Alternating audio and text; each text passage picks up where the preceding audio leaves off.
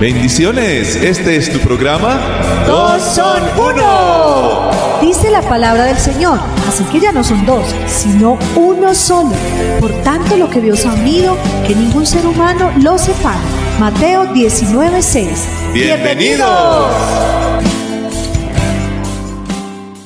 Hola, hola, nuevamente aquí en su programa Dos son uno. Yo soy Beverly, grato saludarle. Qué gusto estar nuevamente con ustedes. Yo soy Uriel Fernando.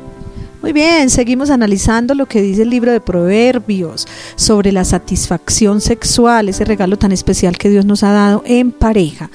Lo que dice Proverbios 5, 16 y 17 eh, está enmarcado de la siguiente manera. ¿Se derramarán tus fuentes por las calles y tus corrientes de aguas por las plazas?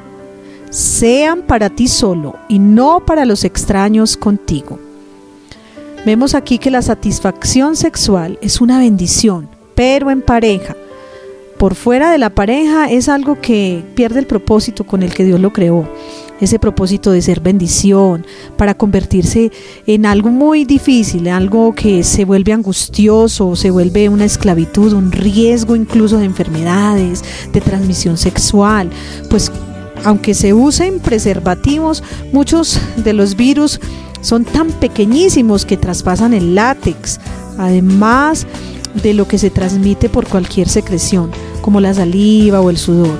Y eso, mis queridos oyentes, sin contar con los vacíos emocionales y espirituales que esto genera. Por eso nuestro sabio y buen Dios nos habla directamente y nos advierte en forma de pregunta.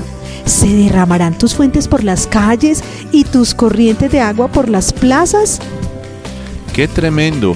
Dios quiere que usted y yo seamos hombres y mujeres inteligentes, como Él nos creó, y que podamos analizar lo que Él nos está diciendo y captemos el consejo a través de esa pregunta.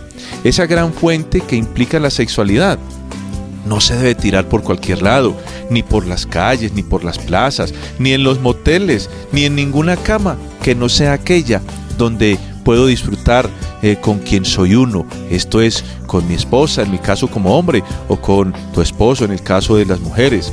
Y el texto es reiterativo, no es para ningún extraño.